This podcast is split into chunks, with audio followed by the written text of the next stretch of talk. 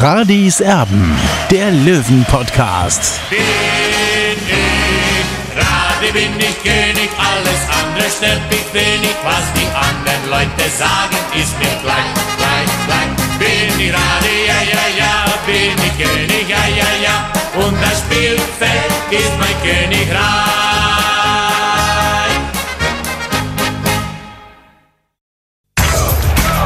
Radis Erben, der Löwen-Podcast. Der Spieltagsrückblick.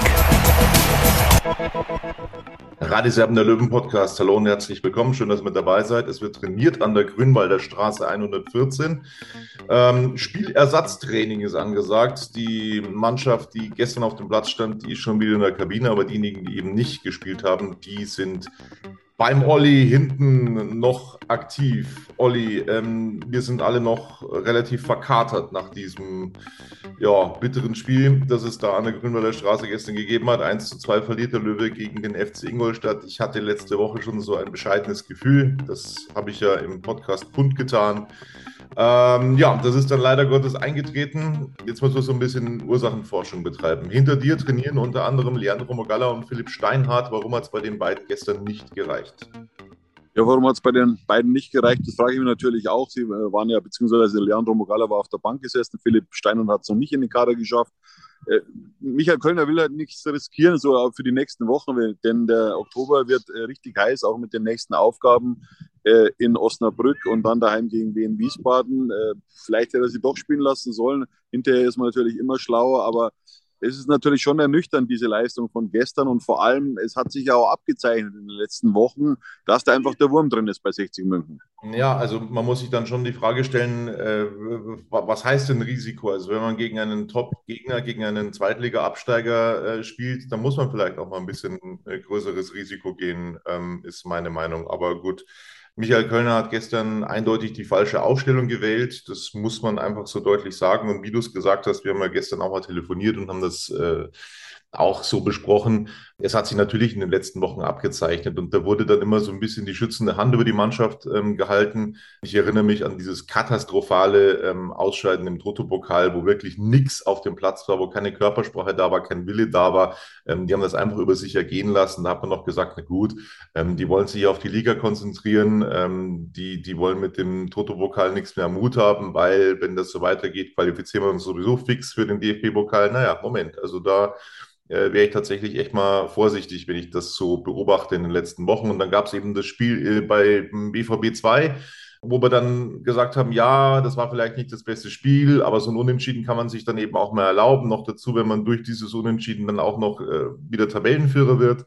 Aber der Trend, der war eindeutig erkennbar und der gipfelte eben darin, dass man gegen Ingolstadt überhaupt nichts auf den Platz gebracht hat man hat alles vermissen lassen. Es gab keine Ideen, es gab keine Kreativität, es gab keine Torchancen. Und äh, ja, dann verlierst du so ein Spiel natürlich, dass es natürlich auch noch andere Einflüsse und Aspekte gibt, ähm, warum man dieses Spiel verloren hat, ist logisch. Ähm, wir müssen uns über den Schiedsrichter unterhalten, der ein katastrophales Spiel hingelegt hat. Ich lege die alte Platte auf, wenn der Schiedsrichter von oben kommt, keinen VR hat, ist er meist überfordert. So war das auch gestern. Nur da muss ich sagen, es war erst äh, Kopacz in der, in der ersten Hälfte, der ähm, Kreilinger an der, an der Seitenauslinie umgeflext hat. Das war eine Situation, Olli, da hast du sofort gesagt, das ist rot. Da habe ich zu dir gesagt, es ist dunkelgelb, es ist dunkelgelb, man kann das so noch tolerieren. Du hast dann auch das Argument gebracht mit Rieder im, im, Ticker, dass der für weniger vom Platz geflogen ist mit Rot. Das mag so sein. Ich habe das auch mit Rieder damals anders gesehen. Ähm, ich finde auch, dass man da keine rote Karte geben musste.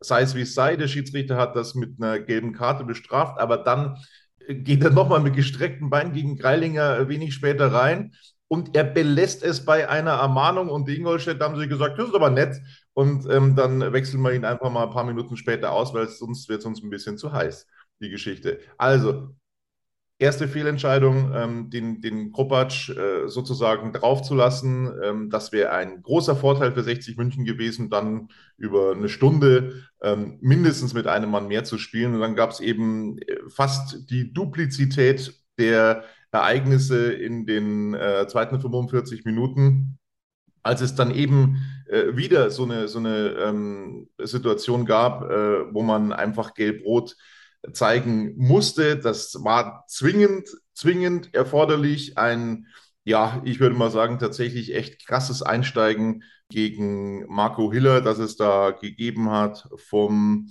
Ingolstädter Dumbuya, der auch zwingend hätte mit Gelb-Rot runtergemusst. Auch der wurde dann äh, dankenswerterweise von den Ingolstädtern ähm, äh, kurze Zeit später ausgewechselt, weil sie auch das so gesehen haben. Auch wenn Rüdiger Riehm in der Pressekonferenz dann sehr überrascht auf deine Frage gewirkt hat, ob Michael Kölner das wundert, dass Ingolstadt das Ganze zu elf beendet hat.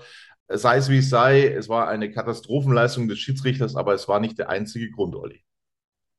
Ja, Tobi, äh, so schaut's aus. Du hast eigentlich schon alles vorweggenommen. Was mir vor allem bei 60 München gefehlt hat, war die Körperlichkeit. Und man muss auch mal dieses 4-1-4-1-System äh, hinterfragen in dieser Konstellation, in dieser Personalkonstellation. Denn äh, ich, ich finde einfach, der Löwe hat keine Ideen mehr, einfach das Spiel einfach an sich zu reißen und reagiert nur, statt zu agieren.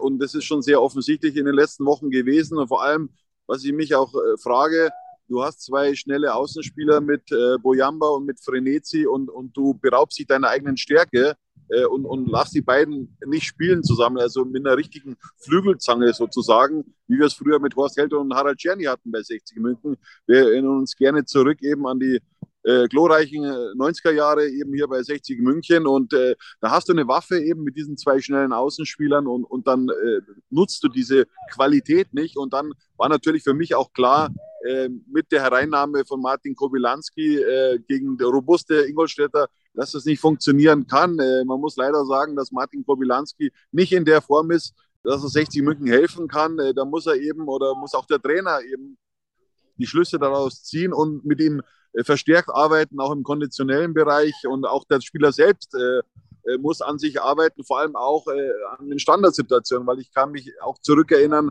ein Thomas Hessler hat mit 33 Jahren als, als Weltmeister hier bei 60 München nach dem Training auch noch äh, Freistöße trainiert. Also nur mal so jetzt am Rande. Absolut. Ähm, jetzt wollen wir es mal chronologisch irgendwie aufrollen, zumindest versuchen, das aufzurollen, weil es wirklich viel, viel, viel, viel, viel Kritik gibt, zu Recht Kritik gibt an diesem Spiel gestern.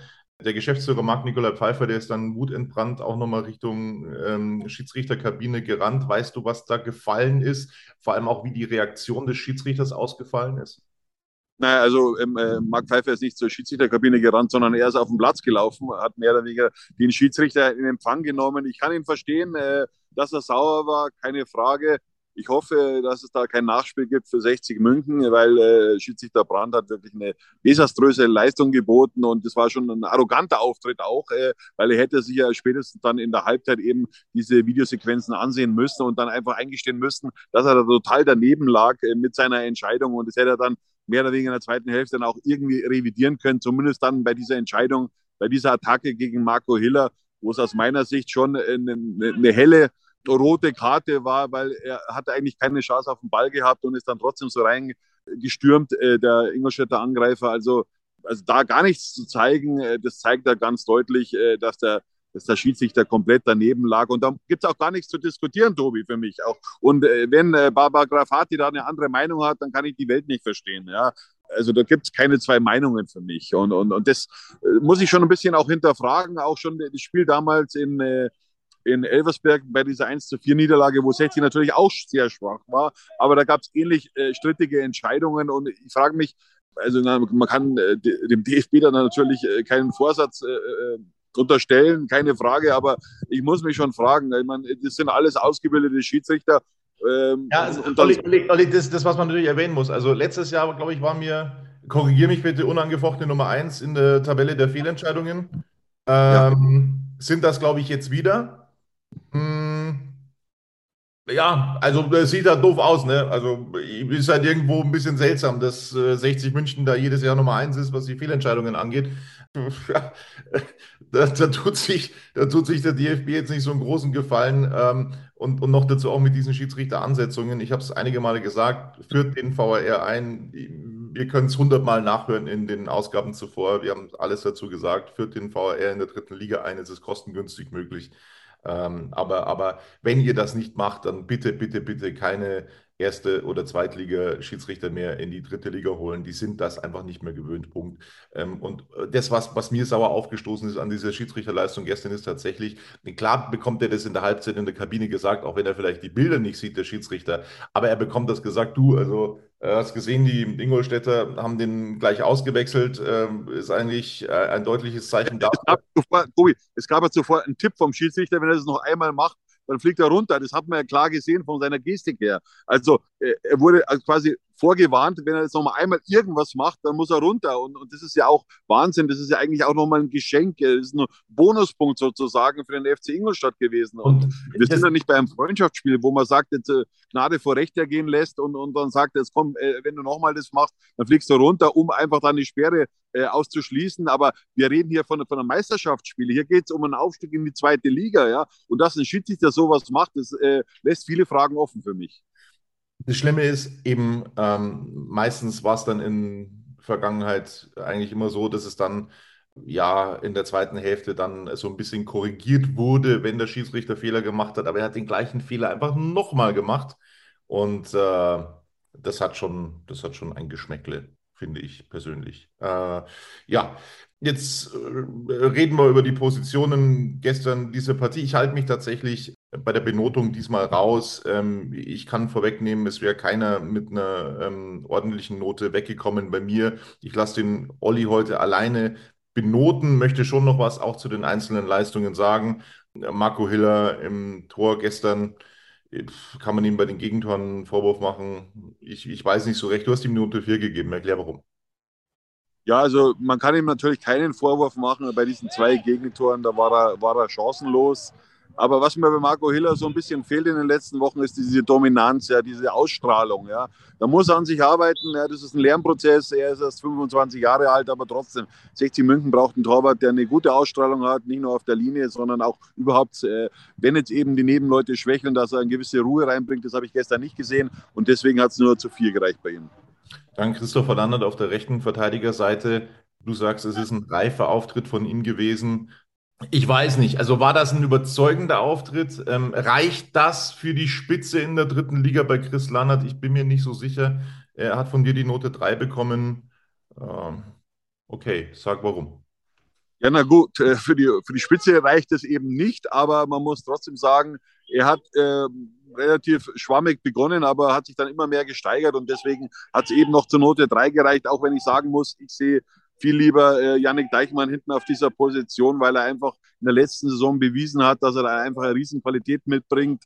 Ja, und, und das ist eben meine Meinung dazu, aber es reicht eben noch eine, für eine 3 bei Christopher Lannert. Die Innenverteidiger, ähm, Niki Lang musste wieder mal aushelfen, Belka hier, Mogala nur auf der Bank. Also es hat mich schon erstaunt, dass er eben die beiden dann auf die Bank sitzt, dass er keinen von beiden bringt. Ähm, ja, also ich hatte schon mit einem Einsatz von Magala gehofft, um ehrlich zu sein. Ähm, Niki Lang wurde eingesetzt, ja, er konnte nicht wirklich auf sich aufmerksam machen da in der Innenverteidigung. Das war ein durchwachsener Auftritt von ihm, auch was die Körpersprache so ein bisschen angeht, Olli, ähm, Note 4 von dir.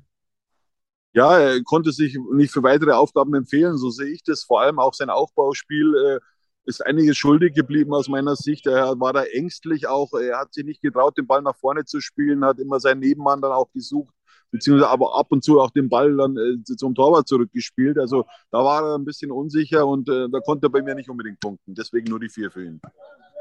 Ja, äh, bei, bei Jesper Verlat, da kommt so ein bisschen äh, ja, zum Vorschein, dass man eben nur so gut ist wie das schwächste Glied in der Kette. Ähm, ich glaube, anders kann man es nicht formulieren. Es war mit Sicherheit der, der beste Spieler in dieser, in dieser Viererkette. Ähm, du hast ihm eine Note 2 gegeben. Ich weiß nicht, ob es bei mir zu einer Note 2 gereicht hätte, aber du hast ihm eine Note 2 gegeben. Ja, jetzt habe ich gerade Tyrion Moll ein bisschen auf die Probe gestellt hier mit einem Doppelpass, ja. deswegen ganz bei der Sache, Tobi. Also Jesper Verlat, muss ich sagen, war, war äh, äh, der beste Spieler gestern. Ja, mit dem Einsatz, was er eben an den Tag gelegt hat, äh, hat man zwar bei dieser Situation, wo es dann kurz hinterher dann dieses Foulspiel an äh, Fabian Greilinger gab, hat er nicht gut ausgesehen, aber trotzdem insgesamt im Paket war er der, äh, der, der beste Spieler bei 60 München. Er hat sich vorne eingeschaltet. Er wollte unbedingt gewinnen, aber ein allein reicht eben nicht, um, um quasi den Hebel dann umzulegen. Äh, und, und ich mag solche Spieler wie ihn, weil er lebt Fußball. Ja? Und solche Spieler bräuchte äh, 60 viel mehr, zumindest am gestrigen Nachmittag im Grünwalder Stadion. Und äh, deswegen kann man ihm nur die zwei geben, weil das war wirklich ein sehr reifer Auftritt und ich hätte mir mehr von diesem Potenzial gestern auf dem Platz gewünscht. Schatz, ich bin neu verliebt. Was? Da drüben. Das ist er. Aber das ist ein Auto. Ja, eben. Mit ihm habe ich alles richtig gemacht. Wunschauto einfach kaufen, verkaufen oder leasen. Bei Autoscout24. Alles richtig gemacht. Ah, dann sind wir bei Fabian Greilinger, wo ich auch wieder ähm, so ein bisschen das sagen muss, was ich schon mehrfach gesagt habe. Er ist für mich kein Linksverteidiger. Punkt. Ähm, er hat eine offensive Gefährlichkeit angedeutet mit einem Distanzschuss. Das ist die Position, wo ich ihn auch mehr sehe, aber nicht auf der Linksverteidigerposition. Das Gegentor, auch wenn es nach einer Ecke war, ist über seine Position gefallen, auch wenn er nicht ultimativ schuld war. Ähm, das war Kobilanski, aber er hätte da vielleicht auch besser rausrücken können. Hat auch vorher schon äh, äh teilweise ein paar, ein paar Ausrutscher mit dabei gehabt. Ähm, ist ein bisschen geschwommen vorher, finde ich, ähm, vom Gegentor schon. Für mich würde es nie zu einer Note 3 reichen bei Fabian Greilinger, aber du gibst ihm die 3. Das hat mich ein bisschen überrascht. Ja, das hat dich überrascht, aber mich nicht, Tobi, äh, denn ich fand schon äh, den Auftritt von Fabian Greilinger äh, viel reifer als in den vergangenen Wochen. Er hat deutlich dazugelernt und ich finde, eine Mitschuld bei diesem Gegentor zu geben, also das trifft es nicht. Ja. Jetzt kann man natürlich sagen, die Mannschaft ist nach, diesem, nach dieser Standardsituation auf der anderen Seite viel zu lange im 16er geblieben. Absolut. Äh, nehme ich ihn außerhalb jeglicher Kritik, äh, muss ich ganz klar sagen. Für mich war es eine ansprechende Leistung im Vergleich zu den letzten Wochen von Fabian Greininger. Du weißt, ich, ich sehe den Spieler sehr kritisch auf dieser Position. Äh, für mich ist er natürlich nicht die Ideallösung auf dieser Position. Klar, es ist jetzt nur eine Übergangslösung, solange eben äh, Philipp Steiner noch nicht einsatzfähig ist. Aber ich fand, äh, im Vergleich zu den letzten Wochen hat er es äh, richtig ordentlich gemacht und deswegen habe ich mich auch für die Note 3 entschieden. Man muss da schon fair bleiben. Aber was ist jetzt mit Steinhardt? Was ist da jetzt? Also er ist hinten bei dir auf dem Platz, er trainiert mit der Mannschaft voll. Äh, wann kann der jetzt wieder? Wir brauchen diesen Philipp Steinhardt. Ja, natürlich brauchen wir Philipp Steiner, äh, Tobi, aber ich habe es vorhin schon erwähnt, äh, der Trainer weiß ja, es ist nicht nur ein Spiel, sondern es gibt noch viele, viele wichtige Spiele in diesem heißen Herbst und äh, dieses nächste Spiel ist eben in Osnabrück am Samstag und da kommt einiges auf 60 München zu und es wird noch viel schwieriger als dieses Spiel jetzt äh, am gestrigen Samstag gegen den FC Ingolstadt. Ja, ich habe gesagt, die Wochen der Wahrheit stehen an. Da wurde ich von manchen schon kritisiert äh, per, per Textnachricht. Warum und das sei Blödsinn und ja, also ich, ich, finde, das sind Wochen der Wahrheit, die auf 60 München zukommen. Ähm, das sind krasse Spiele, die da warten. Ähm, dann sind wir bei Erik Tallich, der grundlos rausrotiert worden ist aus der Startelf, dann sich über Joker-Einsätze wieder anbieten musste dann wurde gestern also wieder gebracht, aber ist nicht im Rhythmus.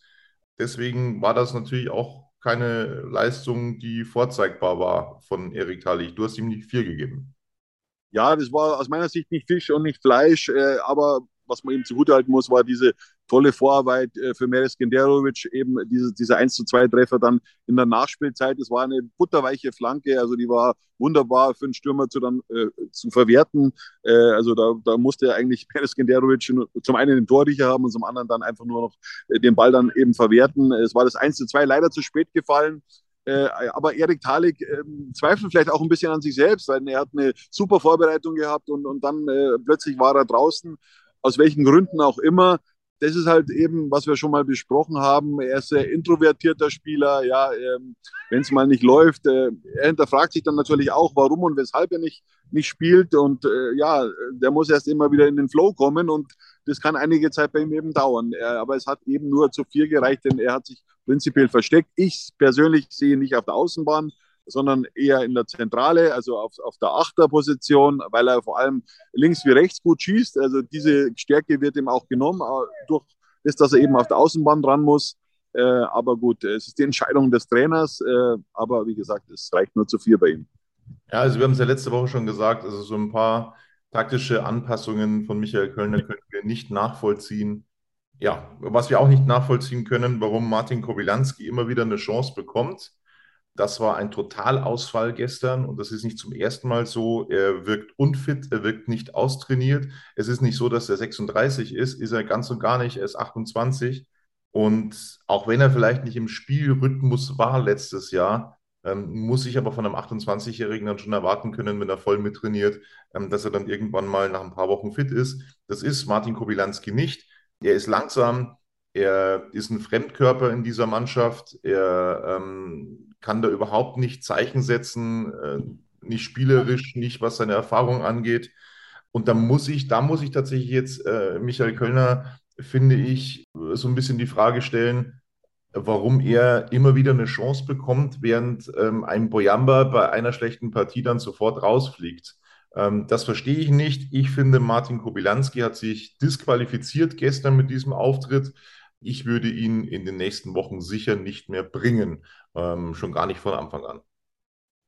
Ja, Tobi, das sind äh, harte Worte, keine Frage. Ich habe ja gestern auch die Note 6 gegeben, weil mehr äh, gibt es einfach nicht her, diese Leistung. Vor allem auch, äh, ja, wie er da hier äh, den Traber von Giesing gibt. Äh, das kann ich nicht akzeptieren, denn er steht hier im Trainingsbetrieb und wenn er eben Defizite hat, dann muss er selber an sich arbeiten. Ich bin absolut ein Befürworter gewesen von diesem Transfer äh, von Martin Kobylanski, denn wenn man sich zurückerinnert, vor zwei Jahren war das einer der überragenden Spieler äh, bei Eintracht Braunschweig. Er hat, glaube ich, 18 Tore erzielt. Ja? Und wie man sich dann aber so hängen lassen kann, das kann ich nicht nachvollziehen. Und, und dann muss eben der Trainer auch nachhelfen. Ja? Dann muss man Sonderschichten machen. Und, und das geht mir ein bisschen ab. Das hatten wir in der letzten Saison schon bei, bei Sascha Mölders und auch bei Richard Neudecker. Dieses selbe Problem. Und was halt ich auch gar nicht akzeptieren kann, ich habe es vorhin schon erwähnt, hier Thomas Hessler hat mit 33 Jahren als Weltmeister hier nach dem Training immer noch die Standards trainiert. Die Standards von Martin Kobilanski sind unterirdisch und das war ja so ein Markenzeichen von ihm auch. Äh, und deswegen kann ich das überhaupt nicht nachvollziehen, äh, dass er so abgebaut hat in den letzten Monaten bei Eintracht Braunschweig. Dann muss er an sich arbeiten, weil die Qualität hat er dazu.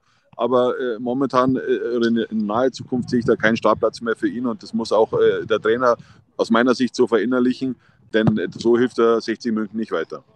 Ähm, was ich noch vergessen habe beim Gegentor, ist natürlich Martin Kobylanski der Hauptschuldige beim 0 zu 1, weil er den, den Gegenspieler da einfach gewähren lässt. Er geht nicht in den Zweikampf, er lässt sich da ganz leicht überspielen. Und da muss ich auch mal sagen, und bitte jetzt nicht falsch verstehen. Also das ist keine, keine Aufforderung, äh, irgendwie, irgendwie ähm, äh, schlimme Sachen zu machen, Gegenspieler zu verletzen. Aber da muss ich einfach mit der Erfahrung, die Martin Kobilanski hat, dann einfach auch mal sagen, okay, in An- und Abführung, dann muss ich den, den Spieler außerhalb des Strafraums stellen. Und wenn ich, wenn ich sehe, dass ich den Zweikampf nicht gewinne, dann muss ich ihn so umflexen, dass ich einfach eine gelbe Karte kassiere. Punkt. Ja, du, du hast alles gesagt, Tobi, äh, in diesem Fall. Also das war wirklich taktisch sehr unklug angestellt von Martin Kobylanski. Also Zweikampfhaltung, Note 6, keine Frage. Äh, so darf man nicht in einen Zweikampf gehen. Und, und das war eigentlich eine Kopie des 1 zu 1 Ausgleichstreffers in, in Dortmund. Äh, das hat er Michael Kölner gestern auch so gesehen. Also so kann man nicht in den Zweikampf gehen. Tim Rieder, das Mittelfeld macht mir brutal Sorgen, weil es keine Chefs gibt, weil es keine Kreativität gibt im Mittelfeld.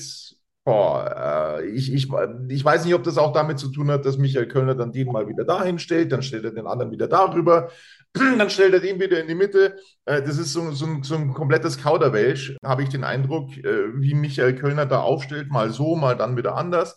Tim Rieder wächst nicht in die Chefrolle hinein und so äh, mit so einer Darbietung wie gestern gegen Ingolstadt, naja, tue ich mich ehrlich gesagt schwer. Er hat von dir noch die Note 4 bekommen.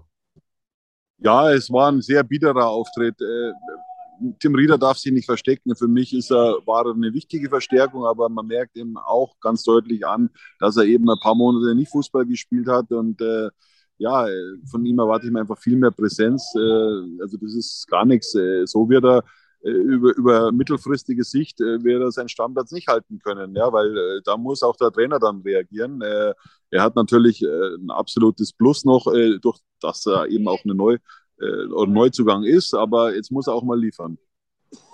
Was das Mittelfeld angeht, habe ich auch noch eine andere Idee, die ich schon mal geäußert habe, werde ich nachher nochmal ähm, drauf eingehen. Ähm, wir sind dann angekommen bei Janik Deichmann äh, wo ich komplett deiner Meinung bin, man muss den einfach hinten spielen lassen. Da ist er irgendwie besser aufgehoben. Er hat es jetzt oftmals probiert, Michael Kölner, dass er ihn auf seine angestammte Position ins Mittelfeld zurückbringt. Das funktioniert aber nicht so, wie, wie das in Lübeck äh, der Fall war.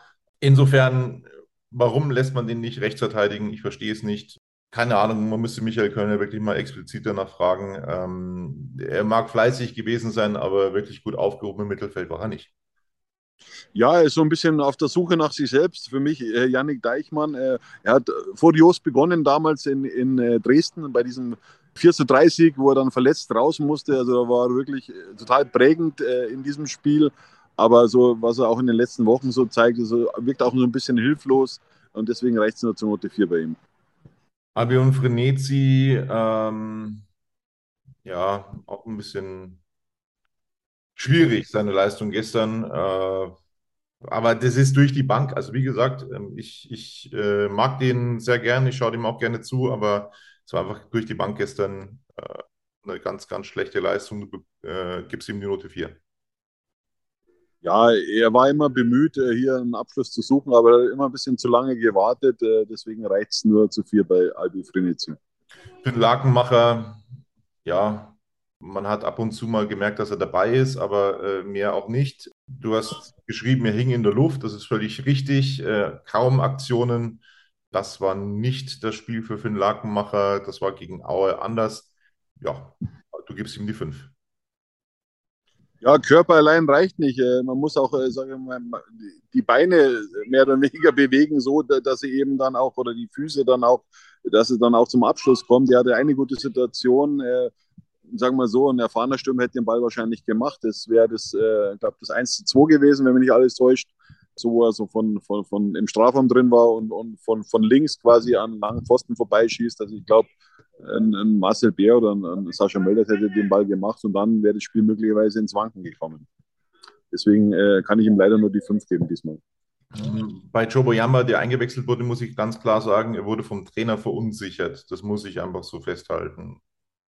Deswegen hat er eben ja nicht wirklich auf sich aufmerksam gemacht. Du gibst ihm die fünf. Ja, weil es war einfach nicht so ein Auftritt, wie man sich eben von Joe Boyamba vorstellt. Du hast das richtig erwähnt, ja, mal, mal spielt er, mal spielt er nicht. Äh, wo, wobei man auch sagen muss, jetzt in, in, Dortmund hat er mir nicht gefallen, äh, wo er dann eben auch ausgewechselt wurde. Da hat er sich vielleicht zu viel vorgenommen und äh, er muss einfach seine Schnelligkeit ausspielen. Das hat er gestern nicht gemacht. Er hat sich immer wieder in den Gegner reingedreht, mit, mit, mit dem Rücken zum Tor sozusagen. Äh, das ist eigentlich nicht sein Spiel, aber es reicht mir eben nur zu fünf bei Joe Boyamba. So, das Spielersatztraining, glaube ich, ist langsam aber sicher vorbei. Ne? Stefan Reisinger habe ich vorhin eben vorbeigehen sehen. Also die bauen ab, ja?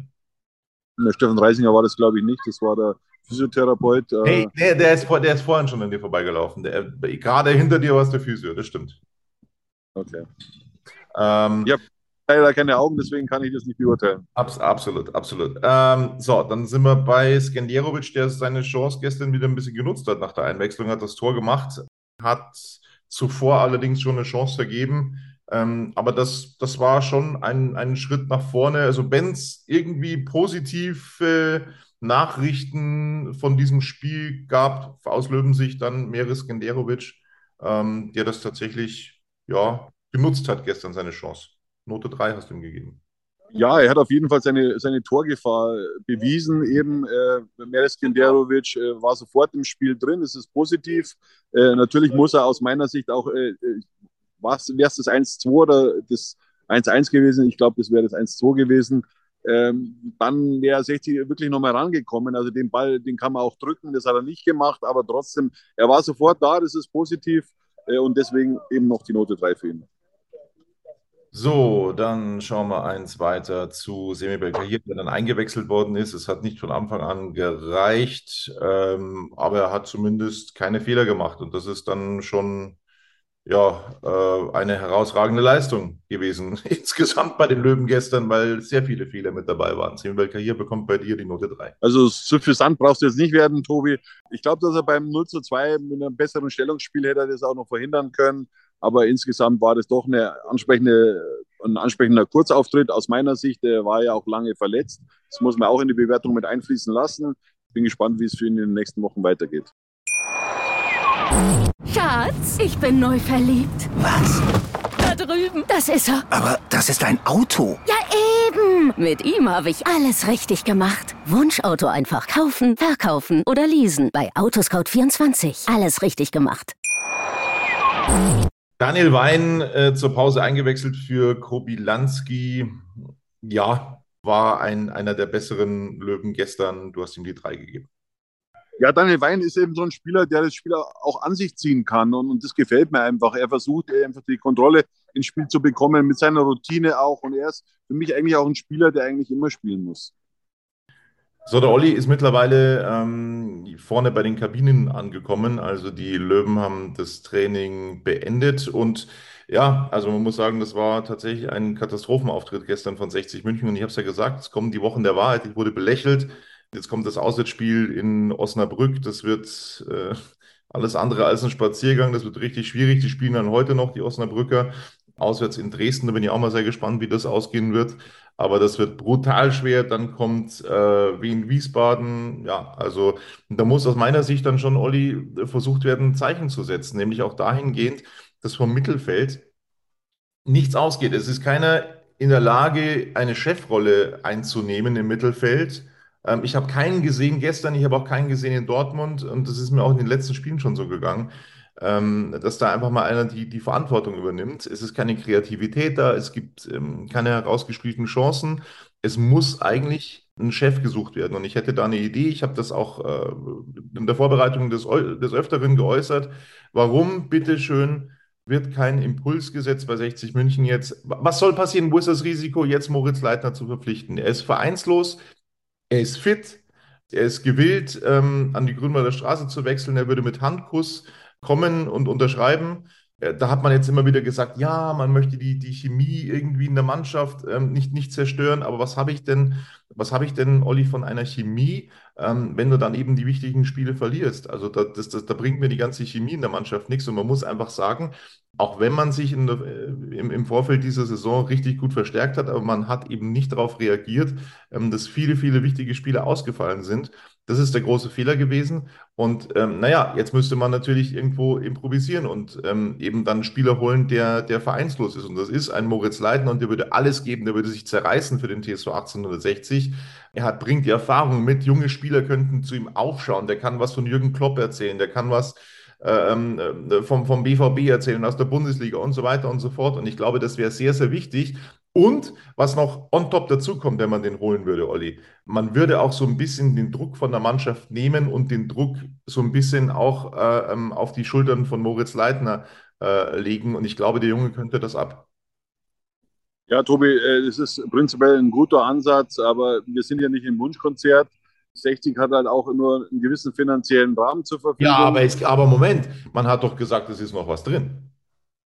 Das hat man gesagt, das ist richtig, aber ich habe da meine Zweifel, äh, denn äh, wenn man das, äh, sagen wir, den Kader richtig analysiert, eben mit diesen vielen verletzten, verletzten Spielern äh, vor einigen Wochen und Monaten, mit Marcel Bär zum Beispiel und auch äh, man hat gesehen, dass das Martin Kobilanski nicht so weit ist, dass er sofort helfen kann.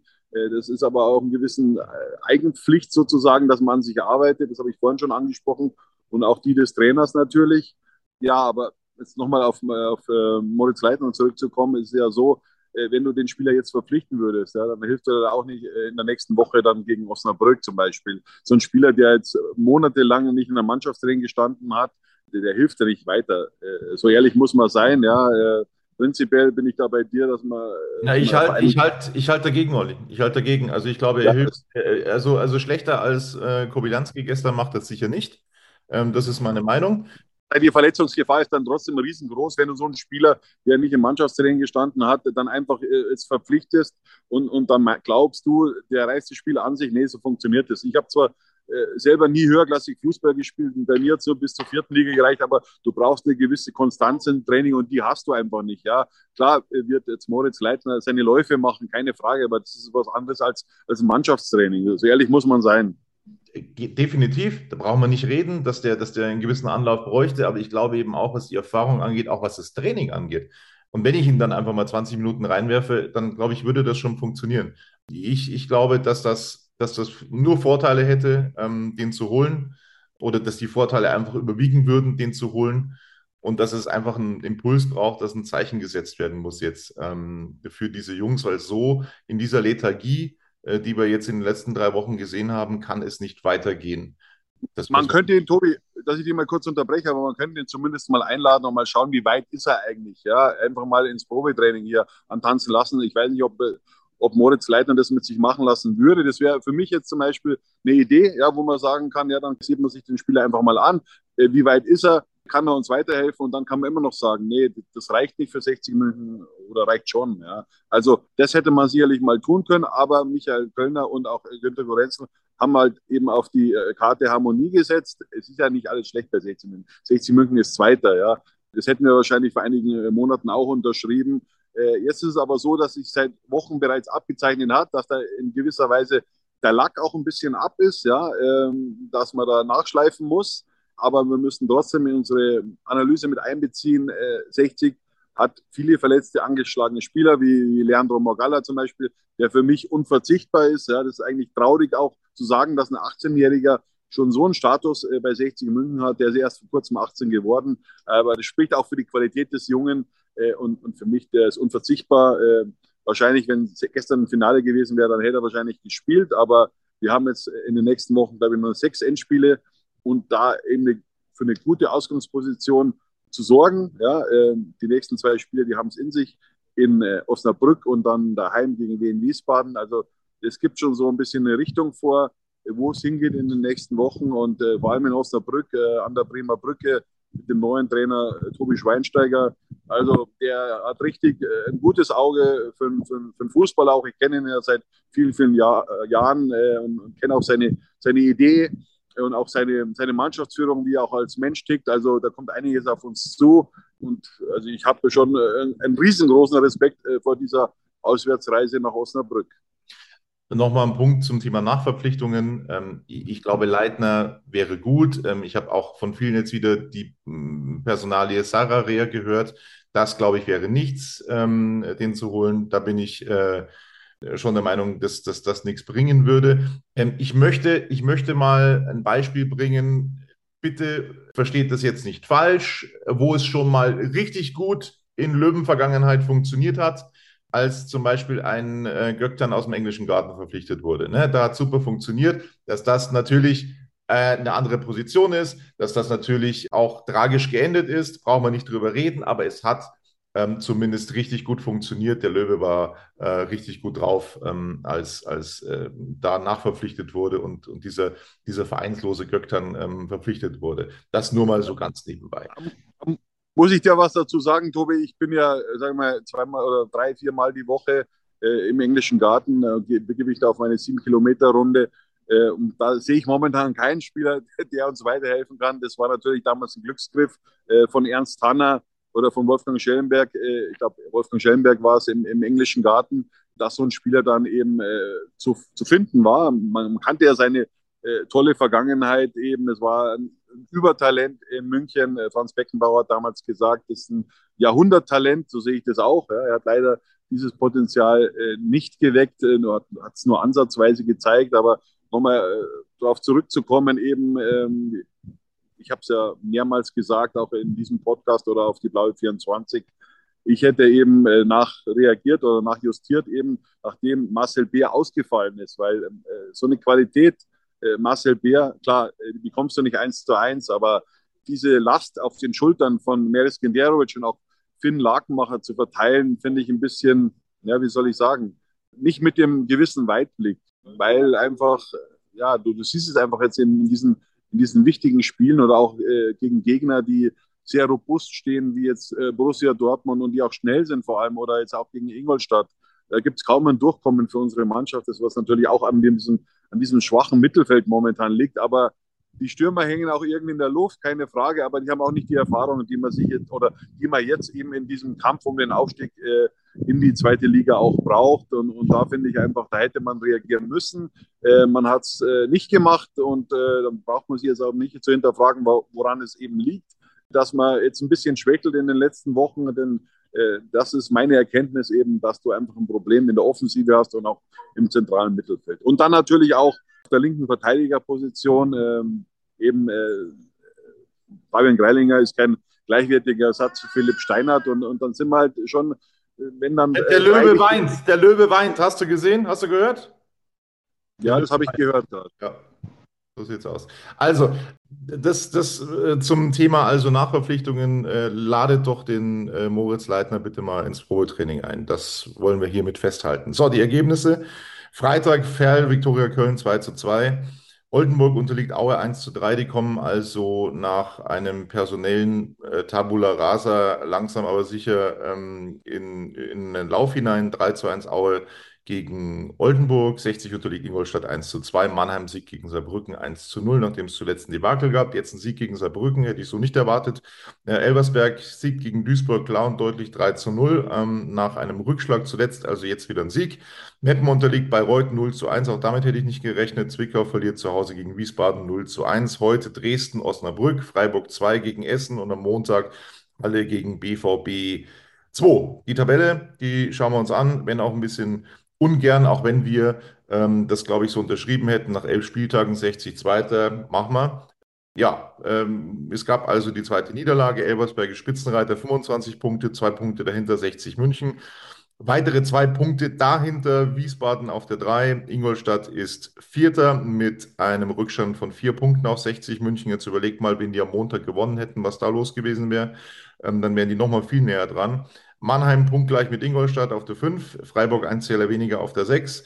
Siebter Saarbrücken mit 17 Punkten, Achter Dresden punktgleich mit Saarbrücken, Neunter Oldenburg 15 Punkte, Viktoria Köln auf Platz 10 mit 14, punktgleich Duisburg auf der 11, dann kommt Osnabrück mit 13 Punkten auf der 12, Gott sei Dank sind die so schlecht gestartet, ähm, Ferl auf der 13 mit 12 Punkten, Meppen 14. mit 11 Punkten, punktgleich Zwickau auf der 15, Aue nicht mehr Abstiegsplatz, Platz 16, mit äh, neun Punkten, punktgleich dahinter Essen bei Reuth und dann ein Punkt weniger Halle und BVB 2. Das sieht man auch, da wäre was drin gewesen beim BVB letzte Woche.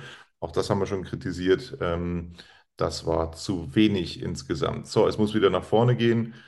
Das soll es von uns gewesen sein. Wir sind immer noch ein bisschen bedient, haben immer noch einen Hals und ähm, ja, dann äh, bin ich mal gespannt, wie das funktionieren soll in Osnabrück. Mit dieser Leistung von gestern wird das sicher nichts. Da sind wir uns einig, Olli. Gutes Schlusswort, Tobi. Dann war es das von uns. Von Radis Erben, wenn es was Neues gibt, sind wir wieder für euch da. Einen guten Start in die neue Woche und äh, liked uns, folgt uns, abonniert uns. Bis bald. Servus. Ciao. Schatz, ich bin neu verliebt. Was? Da drüben. Das ist er. Aber das ist ein Auto. Ja, eben. Mit ihm habe ich alles richtig gemacht. Wunschauto einfach kaufen, verkaufen oder leasen. Bei Autoscout24. Alles richtig gemacht.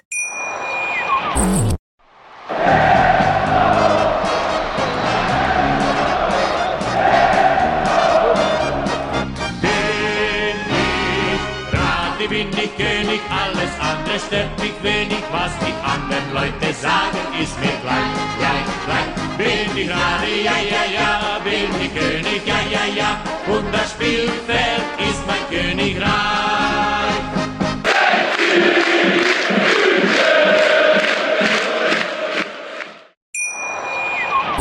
Schatz, ich bin neu verliebt. Was?